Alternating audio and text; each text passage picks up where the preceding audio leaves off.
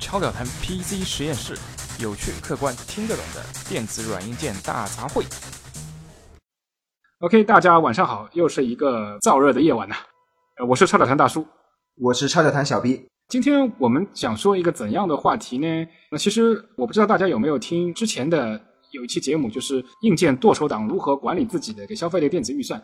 那今天呢，我们就想稍微细化一下这个话题。究竟在二零一六年的今天啊，作为一个酷爱消费类电子的玩家，那我们大致一年要花多少钱才能赶上时代潮流，让我们尽情的在消费类电子的世界里面快乐的成长？OK，我大致考虑了一下，那基本上我们会把消费能力按照高中低三个层次来区分一下吧。但是有一点我必须要指出的是，这里的高中低并不影射任何人的真实的家庭背景啊，或怎么样啊。那无论你是来自于城市啊，或者是非城市啊，或者是发达地区啊、欠发达地区，每年愿意消费多少，其实很多时候真正的是取决于你自己的消费意愿和你整个的家庭的经济情况，并不是百分之一百相符的。所谓的骨灰级发烧友呢，我跟小 B 大致算了一下，那我觉得按照重度发烧患者的病情来说的话，那他一年至少可能要花十万块钱来购买所有的每一年都是更新到最新的，甚至是呃每一系列里面最最顶级型号的消费电子产品。小 B，要不你来介绍一下十万块钱的硬件装备的豪华程度吧？啊，那我来介绍一下啊。首先呢，手机是生活中必备的一个工具吧。既然要花到十万块了，那肯定要上 iPhone 顶配了。iPhone 顶配的价钱应该是在八千不到一点。然后哦这个这个顶配到底是什么样子？我都没看到过啊。这个顶配其实其他都一样，就是内存稍微多一点，内存是一百二十八 G 的。听说 iPhone 七马上就要上市了嘛，它可能具备二百五十六 GB 的存储以及双镜头，那价格有可能会向一万块钱人民币冲击。那真不知道今年有多少的果粉少年要 卖自己的器官了。这下是割一边都不够了，要两边一起割了。天哪！然后我们算上一些消耗品，比如说手机壳啊，还有贴膜啊，差不多一年的话，这个手机是在八千到一万这样。嗯，既然买了苹果手机呢，iPad Pro 就不能少了，就是可以说是半个生产力工具加上整个装逼工具吧。对哦，iPad Pro 其实你真的不要小看它的装逼的作用。你知道现在 iPad 最大的一个装逼场所是哪里吗？呃，我可以告诉你，是在健身场所。你可以一边跑步一边把 iPad 放在这跑步机上面去看，呃，你想要看的影视剧，顺便再带一个 Beats 的蓝牙耳机，哇，那简直就是帅酷毙了。呃，我不知道九零后的语言怎么。怎么说来着？帅呆了，酷毙了，拉风啊！Anyway，啊，这个我好像也不太清楚啊。最近一直在玩守望屁股，对这个不太了解。OK，iPad Pro 加上它的那支触控笔，再加上它的键盘，整个配置差不多也要在一万这样。虽然说配了一个九点七寸的 iPad Pro，而且还是一个四 G 版本的，但是再配上一台 MacBook Pro 也是非常必要的。一台十三寸的 MacBook Pro 是兼具便携性和性能的。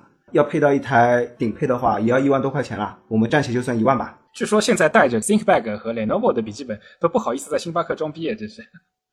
啊，那当然了，那只有上面有个闪闪亮的苹果标才能装逼啊。OK，那下面我们说一下台式机吧。既然一年要花十万的话，那屏幕肯定是要选好的。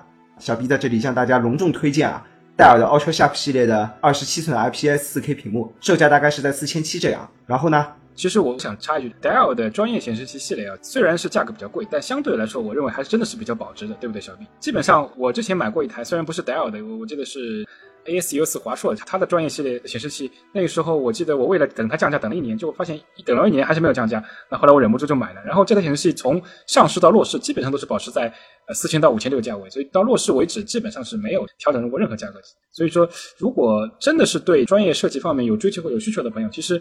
在这个环节上，我我们倒是真的是强烈推荐你一一步到位买一台自己非常喜欢和你工作，可能我觉得这里面不是工作，是你副业所需要的显示器。那基本上我觉得三年之内是，嗯，还是保值的。啊，对，屏幕还是相当保值的。我们后面还要说另外几样保值的东西，比如说机械键盘，这是上次才介绍过的。按照我们的计算的话，一把好的机械键盘可以陪伴你终身啊，说不定你都化成灰了，它还在坚挺的能使用啊。哦，这是。可以传后代的子子孙孙把这个键盘供起来。对对对，传家宝系列键盘，这样的一把海盗船的 Cherry 原厂轴的键盘大概是在一千二这样，嗯，然后再配上一个海盗船的鼠标，所以键鼠套装的话应该是在两千左右。键鼠都上了海盗船，那机箱和电源怎么能不上海盗船呢？嗯，这样的话差不多又去掉了接近三千到四千的预算。其实海盗船因为真的是。高信仰系列，再加上 PC 台式机附件的本身的相对是比较保值的属性啊，虽然贵，还是那个概念，它虽然贵，但是真的折旧率还是比较低的。当然，你自己的保养也是蛮关键的，你你不能在你的这么昂贵的电子硬件的周围就无节制的抽烟啊，呃，然后乱扔你的餐巾纸，把这个好好的这个信仰系列就都玷污了，那它当然都会贬值。但如果你把它保养的非常好的话，我相信贬值率真的是非常非常低。我我我记得我有一台。用了五年的五百五十瓦的海盗船的电源，我当时买的价格好像也是我不记得，应该是四百到五百。但目前我去查，虽然这个呃完全一样的型号是没有，但是同样是五百五十瓦的到六百瓦的海盗船电源，基本上还是这个价格，甚至哦还有所涨价。所以真的，单从这个角度来说，我觉得真的是这些配件真的是可以说是一步到位的选择。既然刚才在说海盗船，那电脑中现在有一个主流配件还是能用海盗船的，那就是内存。四条海盗船的内存基本上也要花到两千块了。当然，这个也是贬值非常慢的东西。比如说，你平台换了以后，这套内存还是能继续用的。呃，DDR 三基本上撑过了，哎，我算不过来了，好像三到四代的平台吧，对吧？那 DDR 四我估计也差不多吧。对对对，DDR 三好像撑过了五代平台。其实有一代是 refresh 了。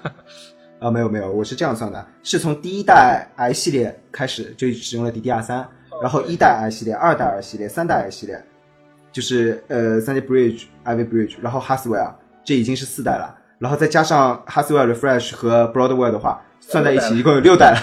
哦，那真的是经典有流传，海盗船的信仰真的是让我充值满满。只要它的频率不要低的太过分，其实这条内存可以一直用六代了。对，其实我我个人觉得内存的频率高低对整体的这个性能影响不是那么大。我觉得对于九零后来说，真的只是它的高颜值的工业设计以及它的品牌的带来的自豪感的增值吧。我觉得。啊，对。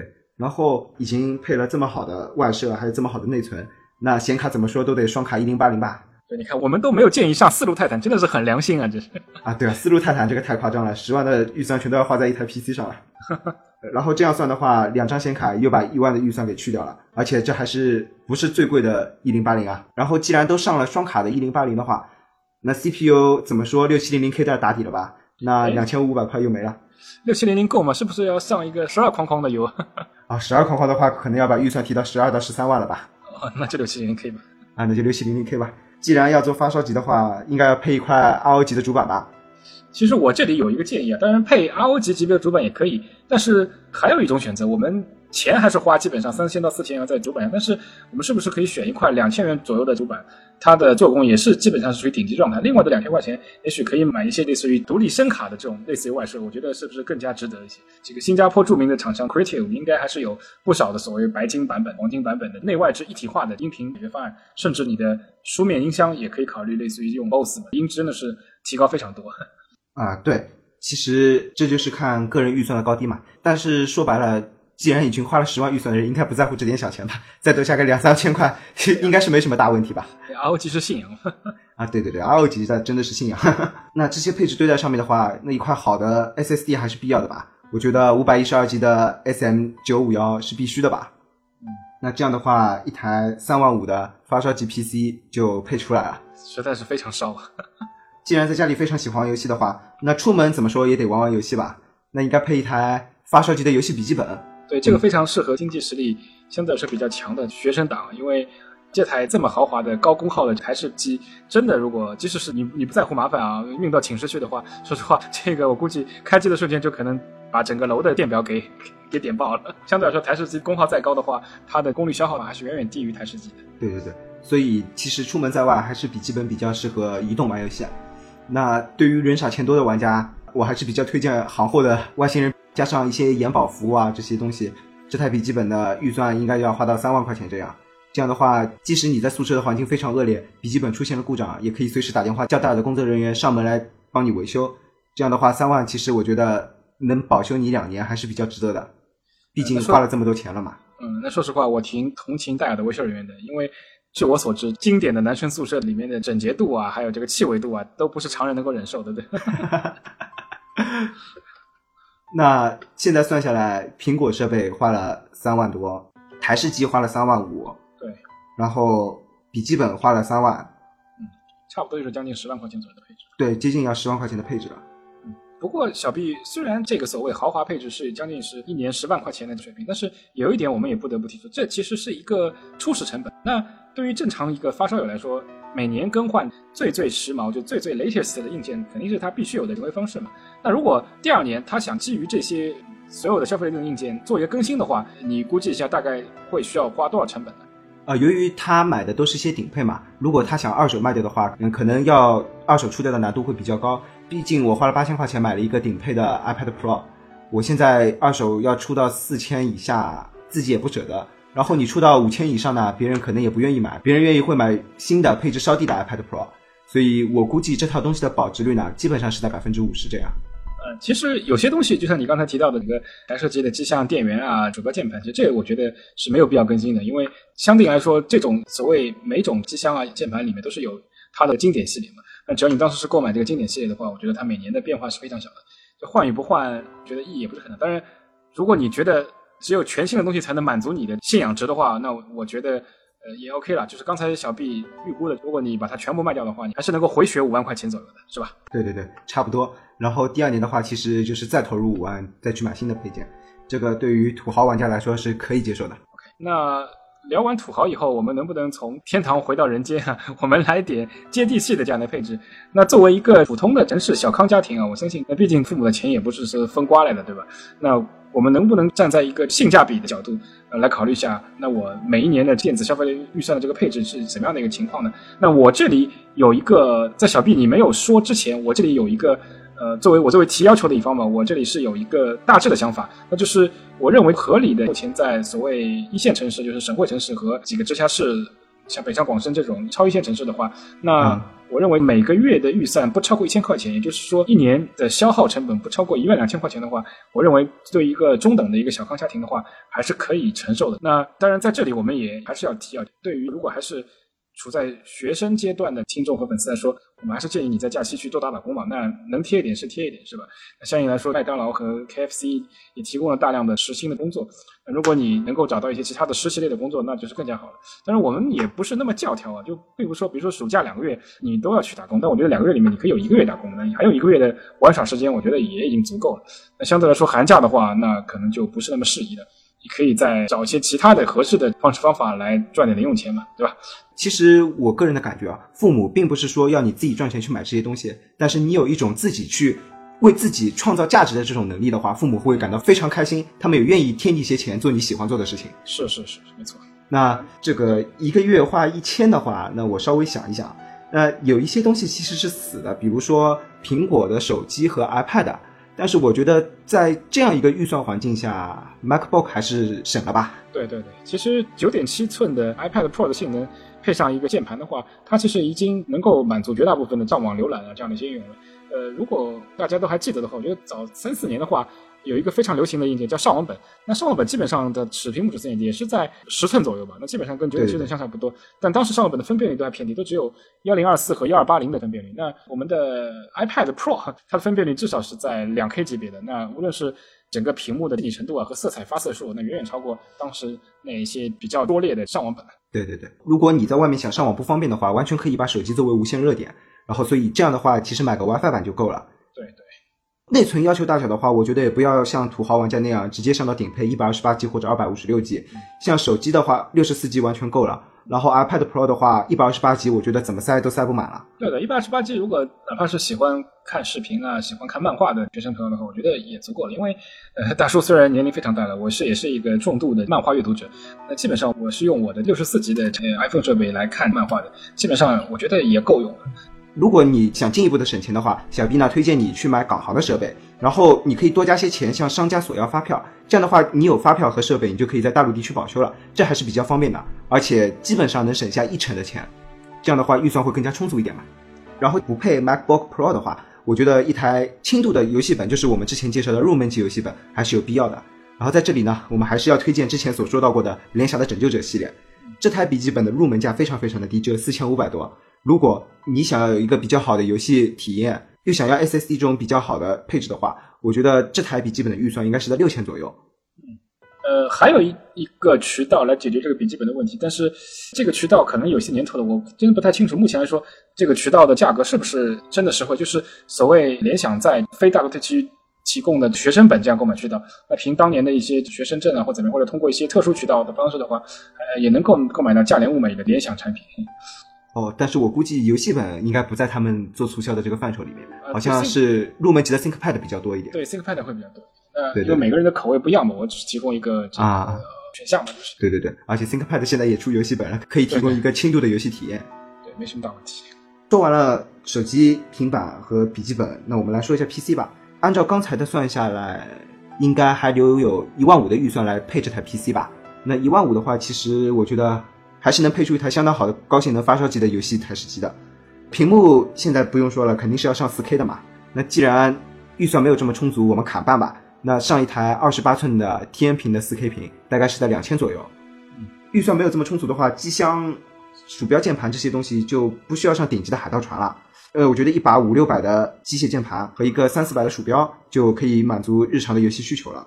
嗯，然后机箱电源这两个东西也不能买太差，因为这两个东西也是能经常使用的。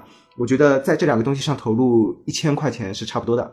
嗯，那再怎么省，我们不能省 CPU 吧？因为 CPU 这个东西也是非常保值的，而且你买了一个顶级的，第二年你再卖出去的时候，相应的价格也会比较高一点。所以我们推荐的起步还是要是六七零零 K 这样。相对应的主板没必要配三四千甚至五千的 ROG 了，我觉得一块一千块钱的华硕主板已经完全可以让你超爆你的六七零零 K 了。对，其实一千元左右的华硕的非奢侈系列的主板的功能和性能跟真四千的 ROG 败家系列呃相差并不是那么多，可能 ROG 系列会多一些 PCIe 槽啊，或者是多几个内存插槽啊。对对，一些深度的 CPU 的调试的一些选项，但是我觉得可能我们这样的玩家不去参加什么超频比赛，根本是用不到这些功能的。对，其实即使你要超频的话，说实话，以我们个人经验来看，超的高与不高，最关键还是 CPU 的体质。你拿到神油，对对对怎么超也能超上 去；你拿块渣油，你再再 ROG 再对信仰，最后信仰还是会崩塌的。对，最后还是一块大雷打在你的主板上面。对，因因为华硕的千元级的主板也是具有加压功能的，因为大家都知道超频最主要就是要提供一个加压功能嘛。只有加压功能的话，基本上对你最后的超频成绩的影响，无论是 ROG 还是还是一千元的主流型号来说，都不会有特别大的区别。对我们这边推荐大家，只要认准 Z 系列的主板，其实只要做工好的话，超频功能其实是大同小异的，关键还是要认准几个好的牌子即可。然后内存和 SSD 的话，我们不推荐上最好的 SSD，可能大家还是比较倾向于三星，但是没有必要像我们刚才说的那个十万预算的上五百一十二 G 这样的。我觉得一个二百五十六 G 的主硬盘已经完全够用了。那你就算放一个魔兽世界四十 G，再放一个守望先锋十多 G，那我觉得一个二百五十六 G 的硬盘怎么装都装得下来。实在不行可以配一个两 G B 的机械硬盘，三点五寸的还是很便宜的，应该现在可能只要六七百块钱吧。对对对，差不多。那你实在是主硬盘空间不够的话，把这些游戏移到机械键盘里，其实对你的游戏读取啊、帧数啊，并不是有那么大的影响。可能读取会快很多，但是你的帧数的话，可能只有在两三帧之内吧。那大家都在等，你一个人先进去，其实也没什么太大的意思。嗯嗯然后说一下显卡吧，显卡我们就把刚才的十万预算的卡办，其实一张一零八零已经够了。嗯，那这样的话，这一整台 PC 配下来，其实差不多是在一万五这样。那我们也不会说谎，说什么这是一台一万就能配出来的 PC，这样说没意思嘛。那我们说一万五，其实还是有一点余量的。那大家可以在自己喜欢的位置，比如说我的显卡喜欢七彩虹啊，我可以买七彩虹顶级的这个烈焰战神 X 啊，或者说我键盘我就是要海盗船的 RGB，我把键盘的预算提到一千这样。我再解释一下刚才我提的每个月一千块钱左右的消耗值，其实我们是基于这样的一个模型的。其实刚才所推荐的适合一般城市小康家庭的消费数码装备，它的总消耗的费用大约是在三万五左右。那如果你你能从一些免税的渠道，最直接的话从香港或者是海淘的渠道去购买到其中的大部分硬件的话，那基本上还能再打一个八折左右。大约估计了一下，如果每年进行更换的话，这些硬件的保值率在百分之六十左右。那就相当于你每年会损耗两万八的百分之四十，那就相当于是一万一千二。那这样的话，基本上就是呃没有到一万二嘛，低于每个月一千块钱的消耗值。这就是解释了我们刚才所提到的每个月花不超过一千块钱的这个预算，能够使得你每年把你所有的消费类电子产品都更新一遍，能够赶上时代潮流。那我来解释一下，为什么大叔说的这个三万五的预算条件下的硬件保值率会比刚才说的十万以下的硬件要高呢？呃，其实我举个最简单的例子，那就是一个一百二十八 G 的二手 iPhone 和一个同一代的六十四 G 的二手 iPhone，肯定是六十四 G 的出起来比较方便，因为一百二十八 G 的那个 iPhone 它其实价格实在是太高了，可能二手的话别人也不太愿意买吧。对，别人可能宁愿去买目前当代的系列的六十四 G 的产品，可能跟你这个二手的一百二十八 G 的产品也相差无几。就是。对对对。那说完适合但是小康家庭的学生，或者是刚刚步入社会年轻人的消费类电子的年度更新配置，那我们想挑战一下终极难度。那其实大家都知道，很多人都称我们这样的一个时代是一个屌丝化的时代嘛。我打比方，我是一个说实话，相对来说家里经济比较困难，呃，但是我并不想被这个时代淘汰，我想尽我所能。可能我未必一定要拥有最新型号的消费类电子产品，但是我也想大致领略一下当代消费类电子产品的这样的魅力啊。但是呢，我的预算是。非常非常有限的，那可能啊，就按照我们刚才的预算概念来说，那我可能每个月的所能消耗的预算只有五百块钱，那相当于就是一年我只能消耗六千块钱在消费类电子产品上面。那对于这样的一种预算情况，那小毕你这边能不能解决这样的一个设计难题呢？这个好像有点难度啊，呃，那按照刚才我们的那个模型来算的话，好像不太够。那我推荐的话，像手机、平板这些设备的话，应该可以买一下二手吧。嗯，其实你觉得怎么样？对，其实本来的话，我们是可以推荐一些安卓型号的，但是为了保证所谓三套的个人消费电子系列有有一定的可比性啊，因为毕竟安卓手机跟苹果手机、iOS 手机的可比性就不是那么高嘛，就因此我们哪怕退到二手的场景下面，我们仍然希望我们能够用上苹果系列的产品。呃，那我来算算看啊，呃，现在已经要出 iPhone 七了吧？那 iPhone 六的价格应该不会太高，对。那我个人呢还是比较推荐五点五寸的 Plus 的，因为毕竟这个屏幕大，看起来舒服，然后它机身比较大嘛，电池大，所以你耐用程度也稍微高一点。那我来做一个这样的一个算法吧，它这块电池是有接近三千毫安的，那四点七寸的话是一千八百毫安，这块三千毫安的电池肯定要比一千八百毫安的要耐用嘛。嗯，对。大家都是在五百次的充电寿命，那肯定是三千毫安的。耐用度高一点，这样的话，一台二手的 iPhone 六 Plus 十六 G 我当然是不推荐了，那完全不够用嘛。六十四 G 的二手的话，那肯定是在三千五左右了。嗯，我觉得如果没有一个移动非常方便的设备的话，配一台 iPad 还是有必要的。我现在看一下的话，觉得 iPad Air 一还是比较合适的。对，其实 iPad。Air 一配备的是 A7 处理器，iPad Air Two 配置是 A8 处理器。如果我们仔细对比一下规格，那就从处理器的代替提升的话，A7 和 A8 相差并不大。是 iPad Air Two 它配置了两 GB 的运存。其实 Air 一的硬件这样说来其实并不差，虽然它是一级的运存，然后处理器呢也是双核的，但是我个人使用下来啊，觉得 Air 一完全没有被 iOS 系统淘汰。我们还是能继续使用 A R 一流畅的运行一些大型的软件的。呃，A 七是苹果的第一代六十四位处理器，我估计 iOS 的十、十一的版本，只要仍然是六十四位范畴的话，呃，A 七都是能够享受更新的。但是 A 七之前的处理器应该就是呃没有办法继续使用。对对对，所以我们在这边还是比较推荐买第一代六十四位的 A R 一啊。这台 A R 一的话，我觉得价格应该是在一千五左右，一千五到两千这样。这这么便宜，这是只是三十二 GB 的存储的版本是吗？对对对，我们也不推荐上六十四 G 啊。其实，既然你有一个六十四 G 的手机的话，有些东西可以在手机上完成了。五点五寸的屏幕也不算太小了。OK，这样算下来的话，还有如果想要玩游戏的话，那肯定还是要有一台比较好的 PC 的。剩下九千块的预算要配一台好点的游戏 PC，说实话是比较困难的。之前因为很多人都推荐电脑嘛，我跟他们聊，他们会说啊，你这个配置再加一点什么就可以。配一个什么什么的处处理器啊，配个什么什么的显卡，其实这个是很不好的推荐方法，因为别人一开始是带着五千预算来跟你谈的，谈到最后就就被你讲成思路太坦了。那我觉得九千预算，你说实话要配一台高性能的游戏台式机的话，可能预算不是太足，因为毕竟现在显卡一零七零也要三千五，一零八零就要五千了，一个处理器就要两千。你这样子花九千的预算去配一台 PC，我不知道你还有没有钱去配屏幕、键盘、鼠标这些东西。嗯，所以我们还是比较推荐去买一台游戏性能比较好的笔记本吧。我们还是推荐拯救者。那 我们这边还是说一下，我们真的没有收联想的钱啊！大家可以听我们以前的节目，我们黑过很多次联想了。对，呃，一台拯救者，那和刚才三万五预算的那个配置一样，我在六千左右。那这样的话还余下三千块钱，这个预算和刚才一样，配一个两千块的屏幕，然后一千块钱的游戏键鼠，我觉得这样的话总的预算是在一万五以内。呃，然后，哎呀，这个模型我不是很会，大叔，要不你算一下吧？对，根据之前的这样的一个预估的话，那这套配置的保值率也是在。呃，百分之六十左右，那就相当于每年你要损耗百分之四十的费用，那就是六千块钱。那六千块钱的话，平摊到十二个月的话，那就是每个月五百块钱，那就达成了我们刚才的目标。